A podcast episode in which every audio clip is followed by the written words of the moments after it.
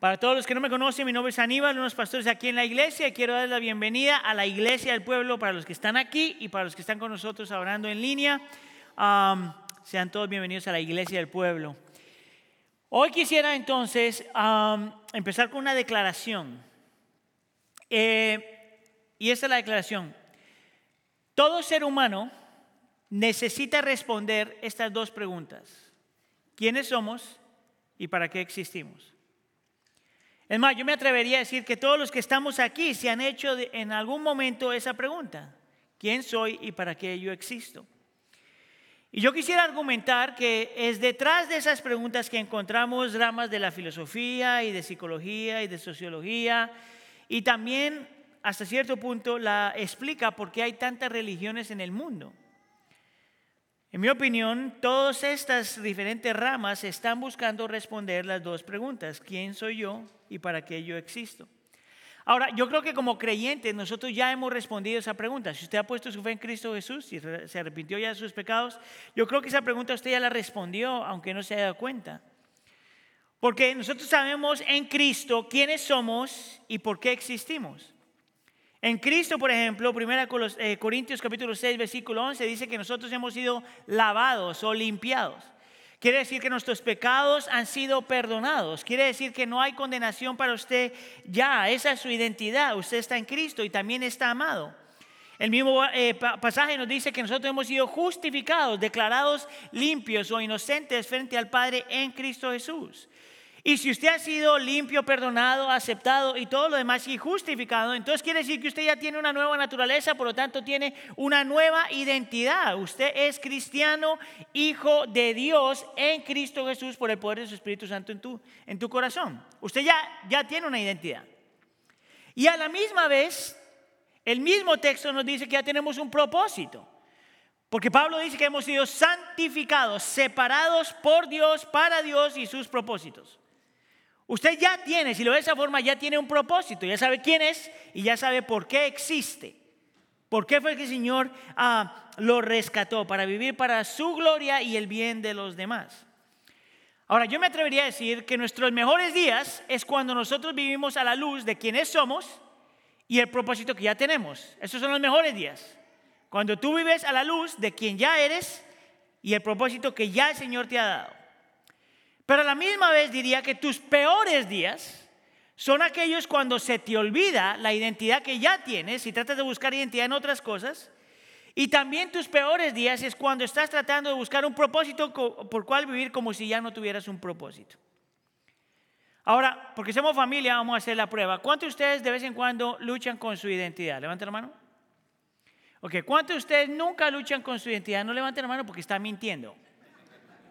Todos luchan con su identidad. ¿Cuántos de nosotros de vez en cuando luchamos con a nuestro propósito? ¿Por qué existimos? Levanten la mano.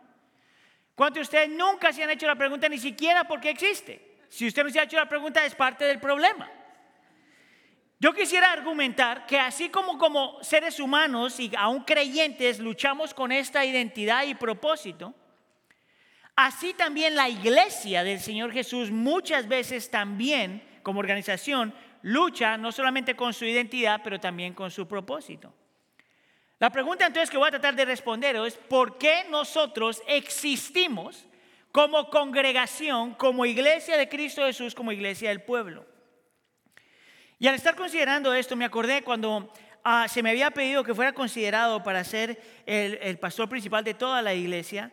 Ah, los ancianos de la iglesia invitaron a Heidi, a mí, a mi esposa y a mí a venir a una tarde Ah, para que miembros de la congregación pudieran conocernos un poquito y hacer preguntas de lo que creemos, nuestra familia, convicciones y cosas por el estilo. Y en esa noche me hicieron una cantidad de preguntas, nos hicieron a los dos una cantidad de preguntas, unas preguntas muy buenas y unas preguntas bien difíciles de responder. Ah, preguntas que tú decías, ese hermano sí quiere que yo gane. Y otras preguntas que tú dices, ese hermano quiere que yo pierda. ¿verdad? Es, eh, pero fue una muy buena noche y hubo una pregunta que en mi opinión fue la mejor, la mejor pregunta de todas las preguntas. Y fue esta. ¿Cuál es tu visión para Wheaton Bible Church e Iglesia del Pueblo? ¿Cuál es tu visión para Wheaton Bible Church e Iglesia del Pueblo? Mire, por un fragmento, por unos segundos en mi mente, yo estoy luchando con esto porque yo digo, yo sé lo que la gente quiere decir cuando hace esa pregunta. Y como vivimos en una cultura que lo que tiene más valor es lo que tú alcanzas y lo que tú logras y los sueños y qué tan grande eres, yo hubiera podido decir, mira, yo creo que mi visión para la iglesia es esto. Pero por otro lado, tengo otras convicciones, convicciones que en mi opinión son más bíblicas, donde no es, tanto lo que nosotros alcancemos y logremos como iglesia, pero quiénes somos como iglesia. La cultura te dice que tu valor tiene por todo lo que logras y alcanzas. Pero la Biblia va a poner énfasis que lo que más importa para el creyente y su iglesia es quiénes somos. Ahora, lo que yo estoy haciendo hoy, al empezar el 2024, les voy a introducir, ¿qué dije yo? Oh, es que ya me adelanté, yo ya estoy adelantado. yo ya estoy adelantado. Ah, en el 2023, wow, ya me adelanté como 12 meses, bro. estoy, eh, estoy introduciendo eh, lo que se llama una, una visión de ministerio.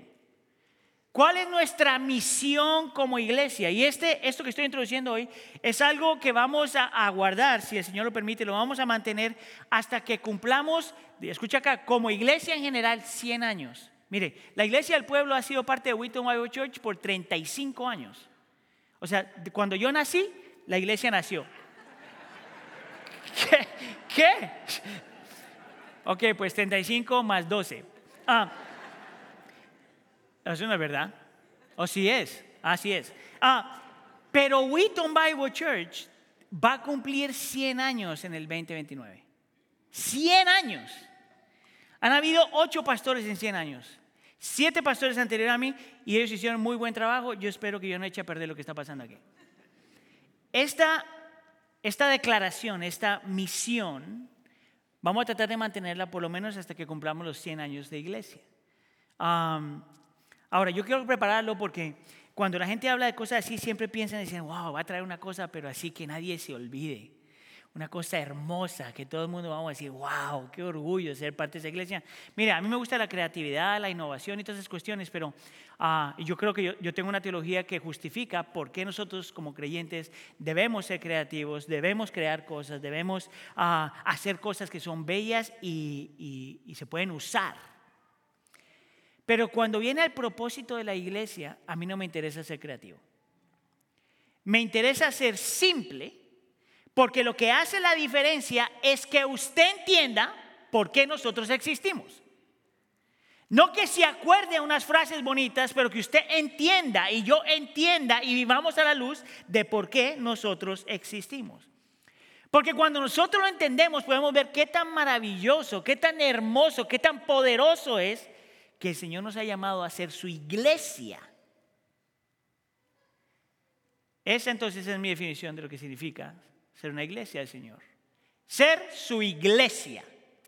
Y de la forma que lo voy a explicar es de esta forma. Nosotros somos su iglesia. El propósito por el cual nosotros vivimos es hablando de cuatro amores. Escucha aquí. Amar a Dios, amarnos unos a nosotros, amar a nuestro prójimo y amar a las naciones. si usted quiere saber por qué el Señor nos rescató, por qué el Señor nos compró, por qué el Señor nos redimió, por qué el Señor nos da el Espíritu de Dios, es para que podamos vivir estas cuatro cosas.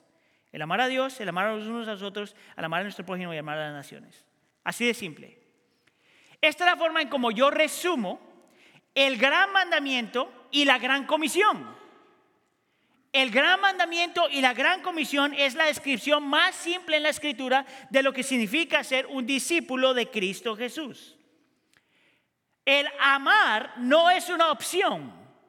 El amar a Dios no es una opción, el amar los unos a los otros no es una opción, el amar a nuestro prójimo no es una opción y el amar a las naciones no es una opción. Entonces lo que yo voy a hacer por las siguientes dos semanas, hoy y la semana que viene, este voy a encaminar por, ese, por esa declaración, por esa mission statement. Declaración de misión. Y vamos a hacer esto. Son dos cosas que voy a hacer hoy. Vamos, te voy a explicar por qué amor está en el corazón de esta declaración.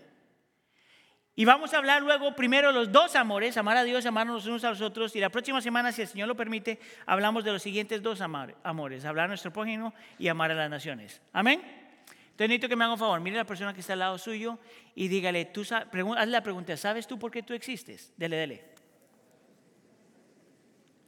Ok, ¿listos?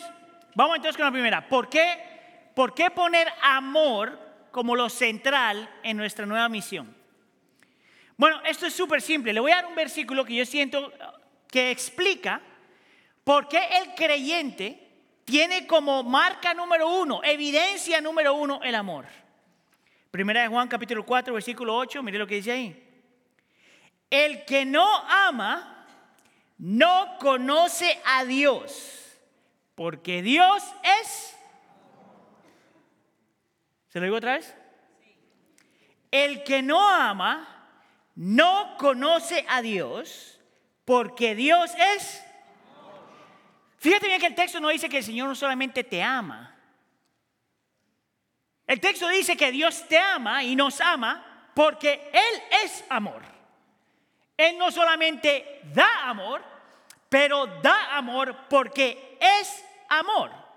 Que en su esencia, su carácter y su naturaleza, Él es amor que todo lo que el Señor trae, que todo lo que el Señor permite, que todo lo que el Señor hace y que todo lo que el Señor demanda viene de un corazón de amor, que no hay nada en absoluto que el Señor haga, permite o manda que no viene de un corazón de amor, aunque te guste o no te guste, aunque se sienta bien o no se sienta bien. Conocer el amor es conocer a Dios. Y cuando conoces a Dios, conoces el amor. Es por eso que la cultura de nosotros no tiene permiso a redefinir lo que es el amor. Mire, yo no le puedo decir a usted, yo te voy a amar como yo quiero. Yo no le puedo decir a mi esposa, yo te voy a amar a mi manera. Yo no le puedo decir a mis hijas, yo las voy a amar como yo quiera. Yo no puedo decirle a mis amistades, yo te voy a amar, los voy a amar como yo quiera. Yo no puedo decirle a mi mamá, a mi hermana, a mi, toda mi familia, yo no los voy a amar como yo quiera. Porque si yo quiero amar a alguien, tengo que amar de acuerdo a la definición de amor que Dios da, porque Dios es amor. Ahora aquí es cuando se pone súper personal. Porque Juan dice, escucha acá iglesia, que si usted no sabe amar, usted no conoce a Dios. Aunque venga a la iglesia, aunque lea la Biblia, aunque sirva, aunque dé dinero, si usted no sabe amar, usted todavía no conoce a Dios. Porque Dios es amor. ¿Sabes qué es lo interesante de la palabra conocer? Es que la palabra conocer en la, en la Biblia, en el Nuevo Testamento, bueno, a lo largo de la Biblia yo diría, no es solamente tener información de algo. El amor de la escritura siempre es una experiencia.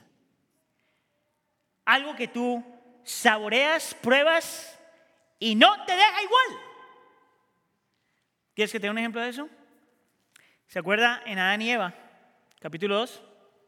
Dice que Adán conoció a Eva. Ahora, yo espero que usted sepa que eso no fue que le dieron información que cambiaron el número de teléfono. No, no, no. Es claro que hubo intimidad entre ellos dos. Por lo tanto, de ese punto en adelante, ni Adán quedó igual, ni Eva quedó igual. Una experiencia que te transforma. Y la escritura entonces nos dice que el creyente es una persona que ha conocido en experiencia el amor de Dios, porque Dios es amor y por lo tanto sabe amar. Mi oración, iglesia, es que a nosotros estamos moviendo hacia el futuro. Si vamos a ser conocidos por algo, tiene que ser por cómo sabemos amar. La evidencia número uno del creyente tiene que ser saber a amar.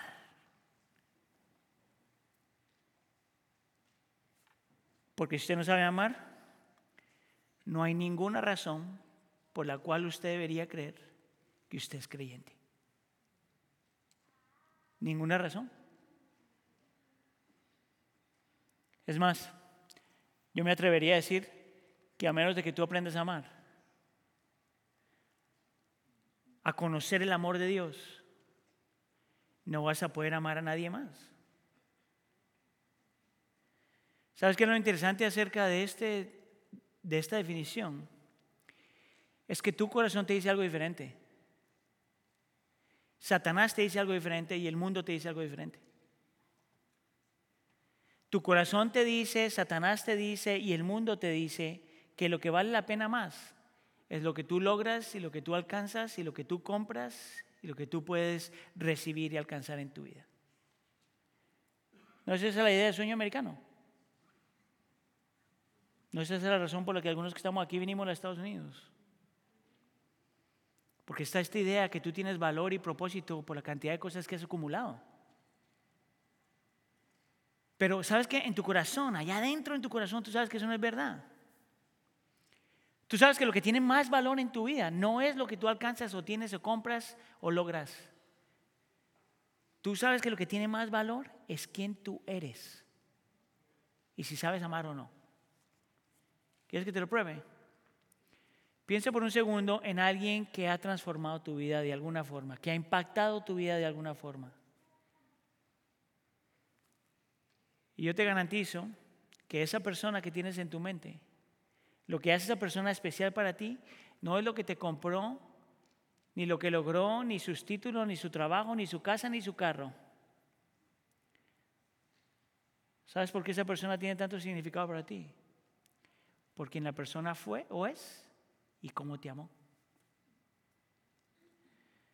Mire, al final de mis días, yo no quiero ser, yo no quiero que la gente se acuerde de mí por, porque pastoreé una iglesia grande. ¿A quién le importa eso? Al final de mis días, yo no quiero que la gente se acuerde porque fue buen predicador. Que mire, todavía estoy ahí aprendiendo. Mire, yo no quiero que la gente se acuerde de mí ni por lo que logré, ni por cómo estudié, ni por las cosas que escribí, porque ni siquiera me gusta escribir. ¿De qué me sirve llegar al final de mis días si mi esposa mi niña, si mi familia no dice, Él supo amar? Eso es lo más importante para ti también. Y eso debe ser lo más importante para nosotros como iglesia.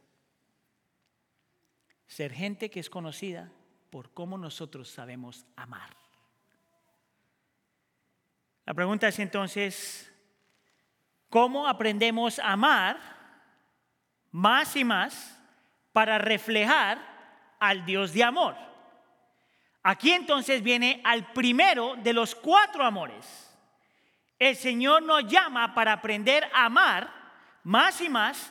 Tenemos que aprender a amar Dios más y más. Que parte de la razón por la que nosotros existimos, que una de mis responsabilidades como pastor en la iglesia es invitarte, llevarte, a animarte y enseñarte cómo amar a Dios cada vez más. ¿No es esa la primera parte del primer mandamiento, del gran mandamiento? Mira lo que dice Mateo capítulo 22, versículo 36. Alguien le pregunta al Señor Jesús y le dice, Maestro, ¿cuál es el gran mandamiento de la ley? ¿Cuál es el mandamiento más importante, más grande, el que no nos podemos olvidar? Versículo 37, y él dice, les contestó, amarás al Señor tu Dios con todo tu corazón, con toda tu alma y con toda tu mente. No te dice amarás al Señor tu Dios los domingos solamente, o amarás al Señor con la mitad de tu corazón, o amarás al Señor con parte de tu vida, pero amarás al Señor con todo lo que eres y todo lo que tienes. Esa es parte de la razón por la que tú existes. Para aprender a amar a Dios más y más. ¿Sabes qué es lo interesante acerca de esto? Es que la razón, si usted es creyente ya, si usted es creyente, la razón por la que usted se hizo creyente es porque entendió por el poder del Espíritu Santo que te iluminó la mente y te dio entendimiento y te llamó a creer y te dio arrepentimiento. Él te llevó a poder abrazar el amor de Dios. Así es que alguien se vuelve creyente. Pero de la misma forma es, es de la única forma que la persona se mantiene creyente. Cuando sigues intoxicado por el amor de Dios. Y no para ahí. Esta es la única forma que una persona crece en su cristianismo. Cuando abraza cada vez más el amor de Dios. El amor de Dios no es simplemente algo que pasó cuando empezaste a caminar con el Señor. El amor de Dios es algo que necesitabas para empezar, para sostenerte y para avanzar. Es por eso que lo mejor que yo puedo hacer por ti lo mejor que Pastor Sergio puede hacer por ti, Carlos puede hacer por ti, Jonathan puede hacer por ti, es invitarte, llamarte, recordarte acerca del amor de Dios, porque Dios es amor. Acuérdese lo que dijo primera de Juan, capítulo 4, versículo 8. El que no ama no conoce a Dios, porque Dios es amor. Tu llamado es conocerlo más y más y más y más, porque entre más lo conoces, más conoces su amor. Pregunta. ¿A quién Juan le estaba diciendo acerca de conocer a Dios? ¿A quién Cristo le está hablando cuando habla del gran mandamiento? Mire, en uno era un líder religioso que creía que amaba a Dios y en el otro le está hablando a la iglesia. Le dice a la iglesia Tú tienes que amar a Dios. Porque Juan asume que eso no viene natural. Juan asume que todos los que estamos aquí, aunque tú eres creyente, tú luchas en amar al Señor. ¿Te acuerdas lo que yo te dije hace un par de semanas? Dos, tres semanas. Yo te estaba diciendo que tu peor pecado no es simplemente que tú haces cosas mal. Tu peor pecado no es solamente que rompes los mandamientos de Dios constantemente. Tu peor pecado no es que no haces todo lo que tú ya sabes que tienes que hacer, por comisión o omisión, porque haces lo que tienes, ah, porque haces lo incorrecto o no haces lo correcto. ¿Tú sabes cuál es tu peor pecado? Mi peor pecado es que no amo al Señor tanto como Él me ama a mí. Que yo no lo amo a Él tanto como Él me ama a mí. Es por eso que Judas, en el versículo 21, dice esto consérvense en el amor de Dios. Asegúrate que eso sigue ahí. Haz lo que tengas que hacer para mantenerte ahí. Niégate a ti mismo para que puedas crecer ahí. Consérvate en el amor de Dios. ¿Sabes qué es interesante? La palabra amor en el Nuevo Testamento no está hablando simplemente de esto que tú sientes necesariamente, aunque, aunque se siente. El amor en el Nuevo Testamento tiene una definición mucho más amplia cuando dice que tú no solamente sientes emoción, pero estás realmente, uh, sientes eh, estás siendo afectado por la persona que tú amas. Realmente te importa la persona que tú amas. Encuentras placer en la persona que tú amas. Valoras la persona que tú amas. Esa es la forma como el Señor piensa acerca de ti. Por eso te ama. Nuestra lucha es que todavía estamos creciendo en aprender a amarlo a Él así. Es tan fácil usar a Dios. Tan difícil amarlo. Es por eso que cuando tenemos lucha en nuestra vida de oración se escala como que no hay mañana. Pero cuando la cosa va bien, todo eso baja. Mire, a menos de que tú aprendas a amar a Dios así, no vas a poder amar a nadie más. Si tú no sabes amar a Dios así, no vas a poder amar ni a tu esposa, tu esposo, ni tu amigo, tu amiga, ni tu hermano, ni tu hermano, tu hermana, ni tu hijo, ni tu hija. No vas a poder amar. Porque por naturaleza lo que nosotros sentimos es completamente lo opuesto. Es amarnos a nosotros mismos por encima de los demás. Mire, yo estoy convencido que mi esposa y mis niñas me aman un montón. Pero también estoy convencido que muchas veces yo les hago la vida imposible que hace que ellas me amen así. Asimismo estoy convencido que la única razón por la que mi esposa me sigue amando y mis hijas me siguen amando es porque ellas también están aprendiendo a amar a Dios más y más y más. Es la única garantía que yo tengo. Porque no me van a poder amar a mí, yo no voy a poder amarlas a ellas a menos de que yo ame al Señor como tengo que amarlo. Mi trabajo como pastor es recordarle vez tras vez que tu Dios es un Dios de amor y que tú tienes que conocerlo a Él más, amarlo más, amarlo más, amarlo más.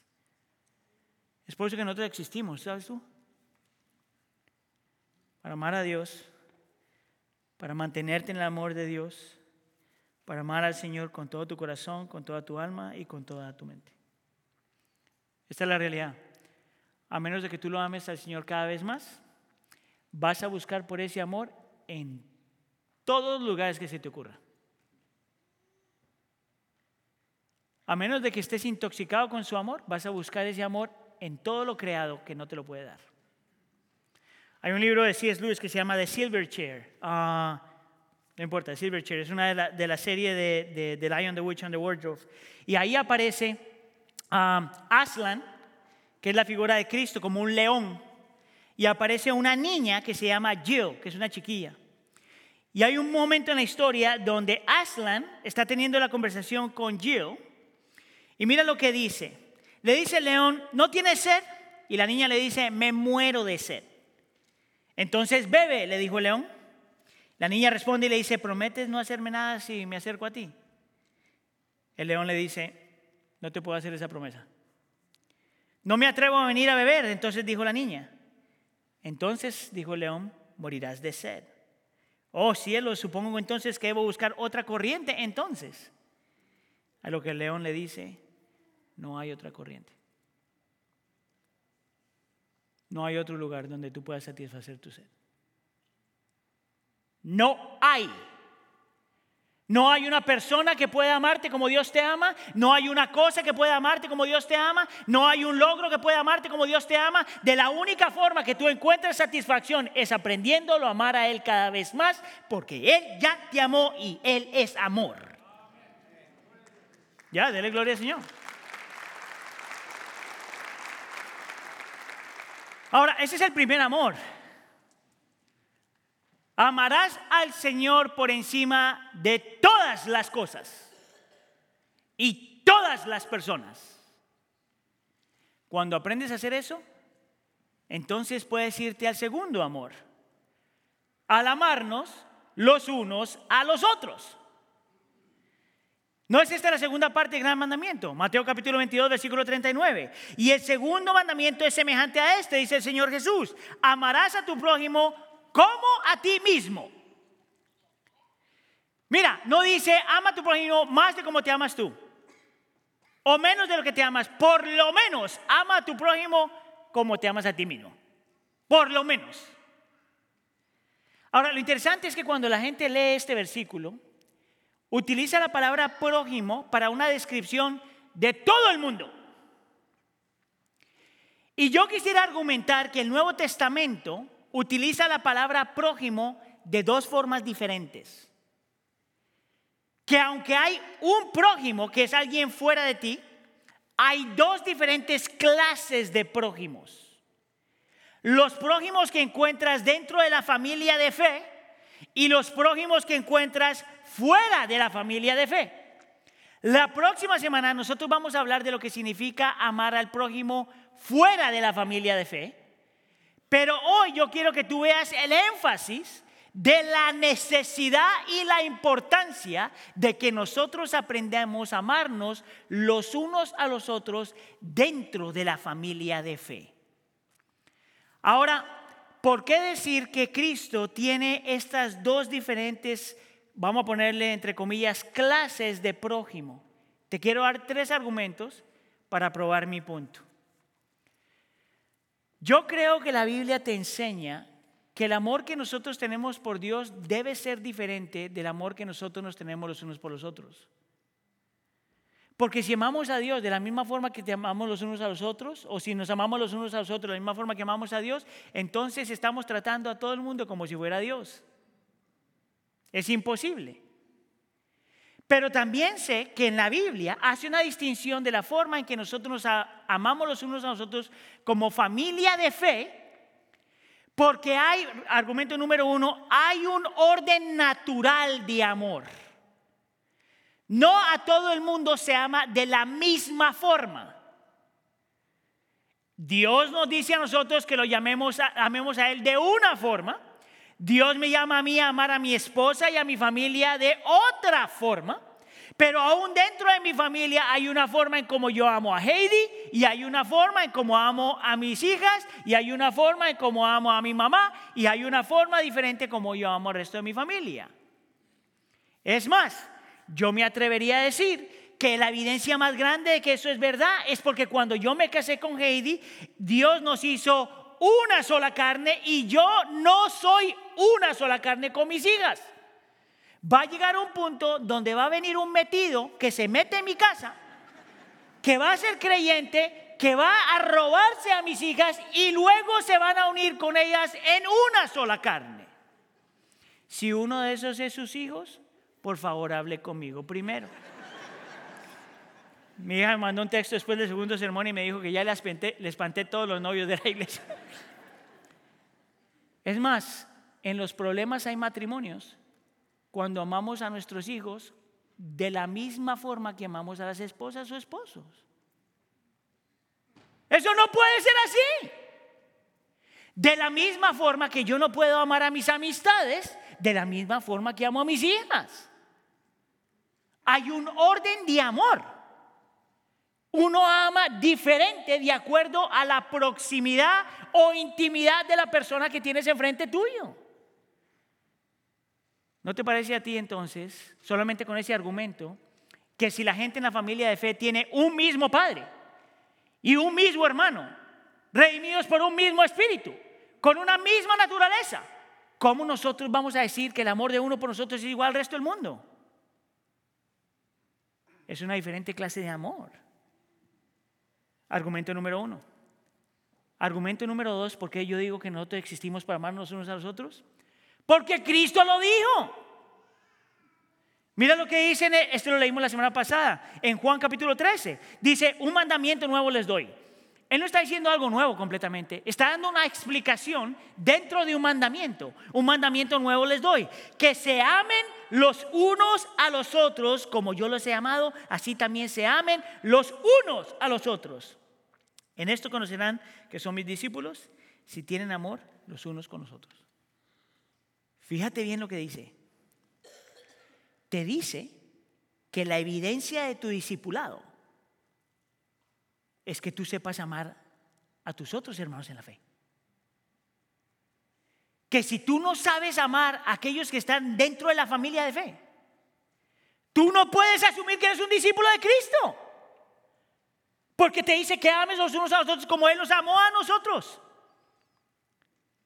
Escuche, no solamente es una evidencia de nuestro discipulado, sino que es algo que el Señor utiliza para nuestra vida misional. Dice que el mundo va a saber que tú eres un discípulo de Cristo por la forma en como tú te amas, amas a otros creyentes. Por lo tanto, el amor uno por nosotros es una opcional. Por lo tanto, ninguno de nosotros puede decir, ah, a mí me gustan, a mí los hermanitos de la iglesia como que sí no me caen muy bien. Es más, si no piensas que eso es un argumento fuerte suficiente, entonces mira este versículo, Gálatas capítulo 6, versículo 10. Dice, así que entonces hagamos bien a todos, diga conmigo todos, según tengamos a oportunidad, y aquí es donde viene la, la palabra, y especialmente a los de la familia de fe. Nota, te dice, nosotros estamos llamados a amar a todo el mundo, a servir a todo el mundo, a alcanzar a todo el mundo, a hacer todas las cosas por todo el mundo. Pero hay un orden de amor, especialmente a los de la familia de fe. Nota que ni siquiera utiliza la congregación, el grupo de creyentes, tu familia en la fe.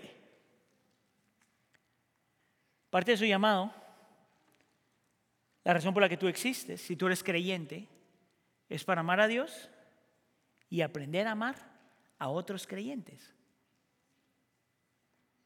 Escuche, si usted no sabe amar a Dios, no va a saber cómo nos amamos aquí.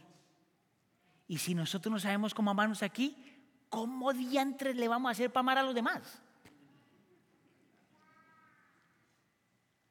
Si no piensas que es un argumento suficientemente fuerte, déjame te doy una tercera razón, que tiene que ver cada vez que tú encuentras en el Nuevo Testamento la frasecita unos con otros. ¿Sabías tú que cada una de las frases que aparecen en el Nuevo Testamento, cada uno de los versículos que utiliza la frase unos con otros o algo similar a eso, cada una de esas están dirigidas a la iglesia, a congregaciones? a familias de fe. Ninguna de esas se aplica hasta cierto punto a gente que está fuera de ti, fuera de la familia de fe. ¿Significa que no lo podemos hacer con ellos? No, ese no es el principio. Tú puedes hacerlos con ellos, pero todo empieza dentro de la familia de la fe. ¿Quieres que te lo muestre? Mire, hay tanto, hay 59 de esas. Pero porque a mí solo me dieron como hora y media para predicar, no las voy a leer todas. Te voy a dar por lo menos 30. Y lo único que quiero es si usted está tomando apuntes, no apunte, solo escuche. A la iglesia en Roma, Pablo les dice, sean devotos unos a otros con amor fraternal. Honraos los unos a los otros, a honra, honrense los unos a los otros como se honran a sí mismos. Vivan en armonía los unos con los otros. Ámense los unos con los otros. Dejen de juzgarse los unos con los otros. Acéptense los unos a los otros como Cristo te aceptó. Instruyanse los unos a los otros, salúdense los unos a los otros con ósculo santo, con el besito. Mire, yo los americanos no les puedo decir que se practique eso, pero aquí sí podemos. Solamente en el libro de Romanos. A los corintios, eh, Pablo dice, tengan la misma preocupación el uno por el otro. En Gálatas dice, sírvanse los unos a los otros, ah, lleven las cargas de los unos a los otros. En Efesios dice, sean pacientes, soportándose los unos a los otros en amor, sean bondadosos y misericordiosos los unos con los otros, perdónense los unos a los otros Háblense los unos a los otros con salmos e himnos y cantos espirituales. Sométanse los unos a los otros en reverencia a Cristo. A, la iglesia de Colosenses, Pablo dice: No se mientan los unos a los otros. Sopórtense los unos a los otros. Perdonen cualquier agravio los unos a los otros. Enséñense los unos a los otros. Amonéstense los unos a los otros. A la iglesia tesalónica, Pablo le dice: Hacer que vuestro amor hacer que vuestro amor, aumente y se desborde los unos por los otros. Em, esa frase me encanta. Ámense los unos a los otros, anímense los unos a los otros, edifíquense los unos a los otros. Esto es solamente Pablo. Entonces, si no te cae el 20, no estás leyendo tu Biblia. Mira lo que dice el, resto del Nuevo Testamento. Anímense los, otros, los unos a los otros cada día Estimúlense los unos a los otros para amor y buenas obras. Anímense los unos a los otros. No se calumnien los, los, unos a los otros. No murmuren los unos de los otros. Confiesen sus pecados los unos a los otros. Oren los unos por los otros. Ámense los unos por los otros profundamente desde el corazón. Vivan en armonía los unos con los otros. Ofrezcan hospitalidad los unos a los otros sin quejarse. Cada uno debe usar su don el don recibido para servir los unos a los otros, vístanse de humildad los unos con los otros. ¿No te parece a ti que nosotros existimos para poner esto en práctica? Escuche acá. Todo el mundo quiere ser parte de una comunidad. Y todo el mundo quiere recibir un amor así. Pero yo me atrevo a decir que solo los creyentes pueden realmente vivirlo a magnitud. ¿Por qué? Escuche, porque solamente el cristianismo habla de adorar un Dios que es amor. No hay ninguna otra filosofía, no hay otro estilo de vida, no hay sistema de creencias, no hay otra religión donde haya una descripción donde Dios es amor, excepto en el cristianismo. Aun cuando el mundo secular dice, yo no creo en la Biblia, pero creo que Dios es amor, eso solamente lo saben porque viene de la Biblia. Por lo tanto, mi hermano y mi hermana, lo que el Señor ha hecho con nosotros es nada menos que un milagro, donde gente de diferentes trasfondos, diferentes luchas, diferentes pecados, diferentes ah, grupos étnicos, diferentes todo lo demás han sido unidos en Cristo Jesús, donde tenemos un Padre, un hermano, un Espíritu Santo y estamos llamados a amarnos los unos con los otros. No hay otra comunidad así. Por eso es que para mí no tiene ningún sentido cuando en la iglesia hay división, cuando en la iglesia hay racismo, cuando en la iglesia hay prejuicios, cuando en la iglesia hay clasismos y cuando en la iglesia hay nacionalismo. Porque el Señor nos ha hecho una familia completamente diferente. Mire, por más que la iglesia local está lastimada y dañada hasta cierto punto, por más de que seguimos siendo un grupo de pecadores que nos reunimos todas las semanas a adorar al Señor, por más de que ha habido controversia a lo largo de la historia del cristianismo, basado en lo que yo leo, me atrevo a decir que no hay nada mejor que ser parte de la comunidad de fe. Por más de que tú tengas luchas con la iglesia, la iglesia de Jesucristo, no hay nada mejor que pertenecer a la iglesia universal de Cristo con una expresión local como la iglesia del pueblo. Mire, usted y yo somos pecadores aprendiendo a morir a nuestro pecado. Y de la única forma que aprendemos a morir a nuestro pecado es aprendiendo a amar a Dios más y amarnos los unos a los otros. He ahí nuestra motivación y he ahí el poder. ¿Por qué es que el creyente puede vivir eso? Mira la motivación. Cuando tú tienes un Dios como el que tenemos, un Dios que es amor, y que se encarna en el mundo, se mete en el mundo, se niega a sí mismo en Cristo Jesús, se hace un, un humano diminuto y viene y vive la vida que nadie ha vivido ni puede vivir. Viene y muere la muerte que todos merecíamos y viene y resucita para darnos lo que no nos merecíamos. Te muestra lo que significa amar. Y te dice, eso es lo que tú tienes que hacer. Eso es lo que tú tienes que vivir. La motivación más grande para nosotros aprender, para responderle a Él en amor y amar a los demás, es porque podemos ver lo que significa amar. Cristo Jesús lo mostró claramente. Pero no solamente es motivación, ¿tú sabes? Es que en el mismo Cristo, en el mismo Evangelio, no solamente tienen motivación para hacerlo, pero el poder para hacerlo. Escucha acá, si usted fue perdonado, si usted fue justificado, si usted fue santificado, si usted fue adoptado en Cristo Jesús, usted ya no es la misma persona. Tus pecados han sido perdonados. Tú ya no eres esclavo ni de tu culpa ni de tu vergüenza. Tú has sido dado una nueva naturaleza. Tú puedes decirle no al pecado aunque el, pecado todavía more en ti. Tú no tienes que rendirte a la tentación. Tú no tienes que vivir esclavo de lo que ya eras antes de Cristo. Escucha acá. Y porque nosotros somos libres, es que ahora podemos amar a Dios y amarnos los unos a los otros. Miren, en la iglesia de Cristo hay gente que es tan difícil amar. Tú eres uno de esos. Y sin embargo, nosotros sí nos podemos amar.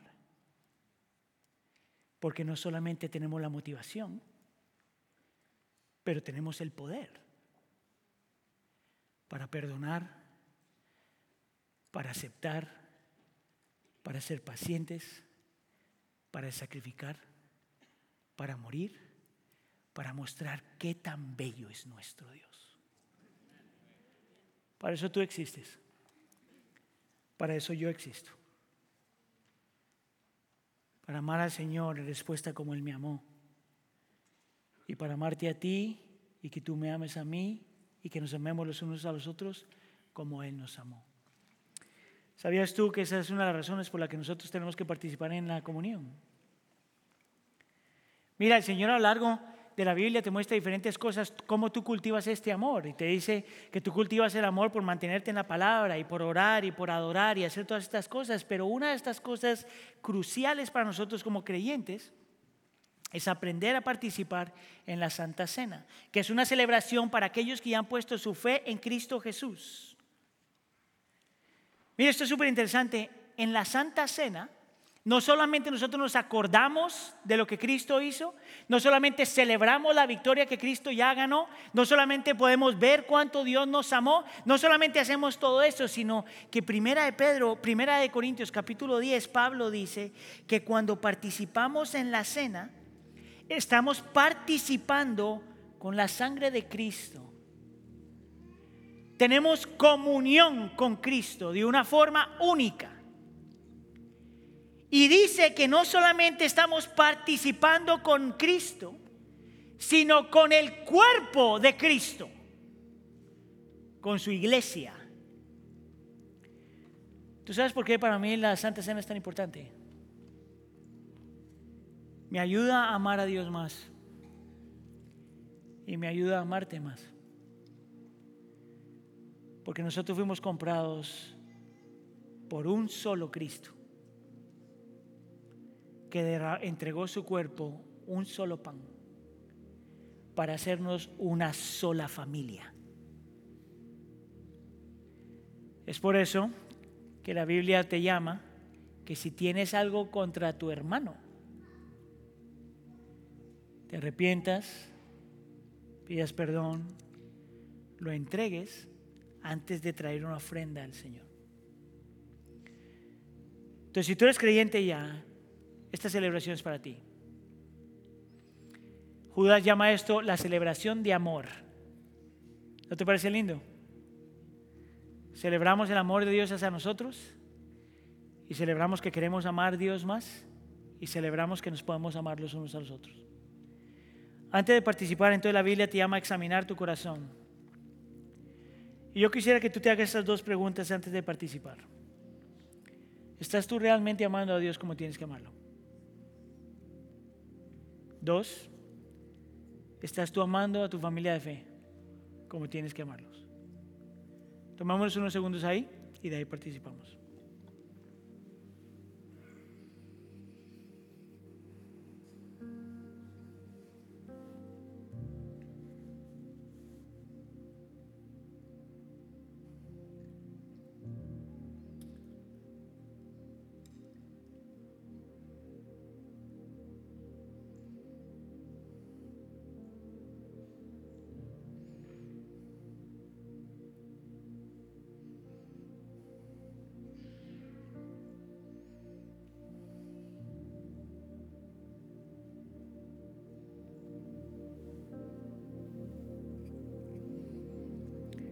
Ahora que tome su copa y ahora al lado donde se encuentra el pan.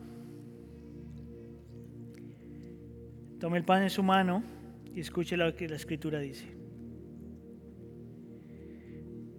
Porque yo recibí del Señor lo mismo que les he enseñado. Que el Señor Jesús, la noche en que fue entregado, tomó el pan y después de dar gracias lo partió y dijo, esto es mi cuerpo que es por ustedes Hagan esto en memoria de mí. Podemos participar.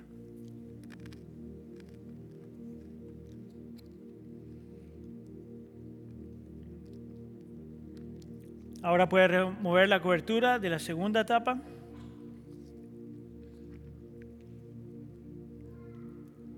Destape y escuche lo que la escritura dice. De la misma manera tomó también la, tomó también la copa después de haber cenado y dijo, esta copa es el nuevo pacto en mi sangre. Hagan esto cuantas veces la beban en memoria de mí. Porque todas las veces que coman este pan y beban esta copa, proclaman la muerte del Señor hasta que Él venga. Vamos a participar.